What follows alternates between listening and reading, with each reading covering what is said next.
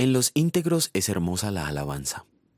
Canten al Señor con alegría ustedes los justos. Es propio de los íntegros alabar al Señor. Salmo 33, versículo 1. ¿Cómo es una persona íntegra? La integridad es una cualidad que se espera en un creyente. ¿Cuál importante es la integridad? El apóstol Pablo recomendó a Tito, cuando enseñes, hazlo con integridad y seriedad. Tito 2.7. Ser íntegro es ser irreprochable.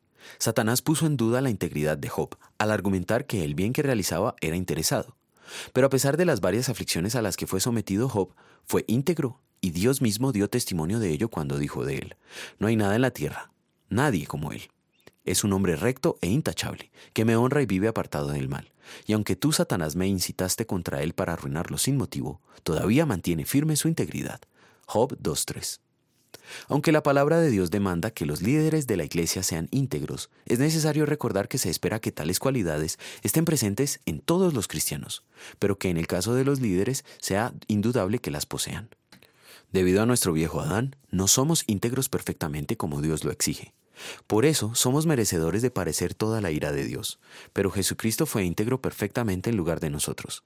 Él no cometió ningún pecado ni hubo engaño en su boca. Primera de Pedro 2.22 pero padeció en la cruz toda la ira de Dios en castigo por nuestra falta de integridad.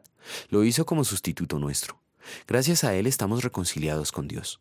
En gratitud vamos a querer esperar su venida, procurando con diligencia ser hallados por Él sin mancha e irreprensibles, en paz. Oremos.